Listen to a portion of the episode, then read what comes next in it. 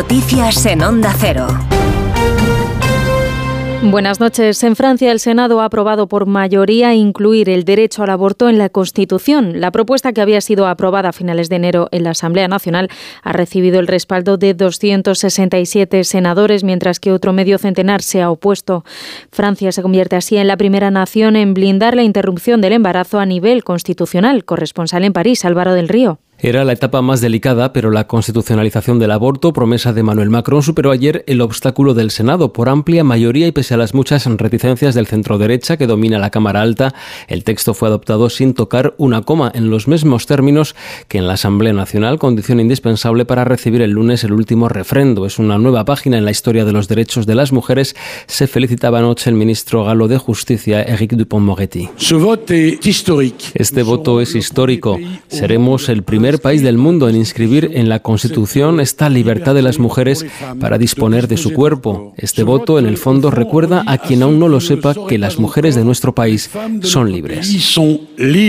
Tras un debate semántico, finalmente la libertad garantizada de las mujeres a recurrir al aborto quedará inscrita y protegida en la Constitución para frenar posibles veleidades futuras de restringir este derecho. El último visto bueno lo dará el lunes el Parlamento, reunido en Congreso en Versalles y presidido por Macron. Se necesita una mayoría cualificada de tres quintos que parece está asegurada. En nuestro país, la sesión de control al Gobierno celebrada en el Congreso este miércoles se ha centrado en la trama Coldo por las presuntas mordidas en contratos irregulares durante la pandemia.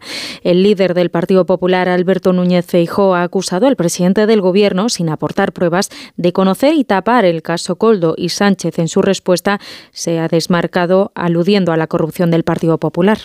Está claro, señor Sánchez, que usted lo sabía. Aún va a tener que calumniarnos mucho más para tapar la descomposición de su gobierno. No esparza a nadie lo que usted tiene debajo.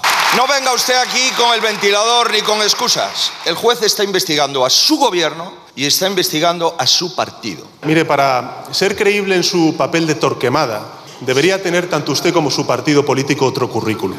Señoría, nosotros llegamos al gobierno para desterrar la, corrupción de la política. Y usted ha llegado al frente del Partido Popular para taparla. Este miércoles ha declarado en la Audiencia Nacional uno de los presuntos cabecillas de la operación. Se trata del empresario Juan Carlos Cueto, que ha defendido que todos los contratos realizados durante la pandemia fueron legales, que no se pagaron comisiones irregulares y que los precios que se ofrecieron por el material sanitario eran ajustados al mercado. El juez le ha prohibido salir del país, tal y como había solicitado la Fiscalía Anticorrupción.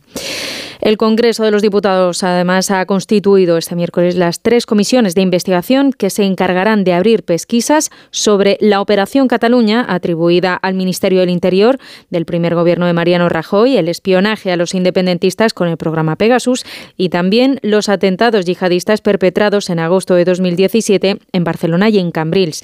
Una vez constituidas las mesas y los portavoces de cada una de ellas se reunirán hoy jueves para empezar su tarea. En estas reuniones se va a fijar un plazo para que cada grupo presente el plan de trabajo que quiere seguir y las personas a las que quiere interrogar. Y más adelante la comisión tendrá que aprobar un plan y un listado de comparecientes en función de los pactos que alcancen los grupos. Y la Fundación BBVA ha otorgado al economista Partha Dasgupta el premio Fronteras de Conocimiento por sus trabajos pioneros que abogan por incorporar el clima y el valor social de la naturaleza en la investigación económica. Margarita Zavala.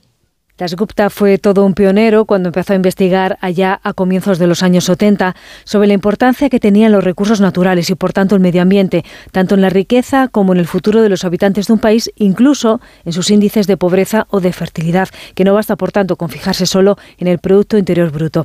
Gracias a sus investigaciones se ha conseguido definir y medir cómo se puede llevar a cabo un desarrollo económico sostenible, un concepto que hoy en día utilizan los países más avanzados del mundo. Música Y en la actualidad deportiva en fútbol, la selección española femenina ha conquistado el segundo título de su historia, la Liga de las Naciones, tras ganar por 2-0 a Francia en su final en el Estadio de la Cartuja en Sevilla. Hoy van a celebrar su triunfo en Madrid, en el Palacio de Vista Alegre, a partir de las 5 de la tarde y a partir de las 9 y media de la noche, partido de vuelta de la otra semifinal de la Copa del Rey, Athletic Club de Bilbao, Atlético de Madrid en San Mamés. Eso ha sido todo por ahora. Más información a las 5, a las 4 en Canarias. Síguenos por internet en ondacero.es.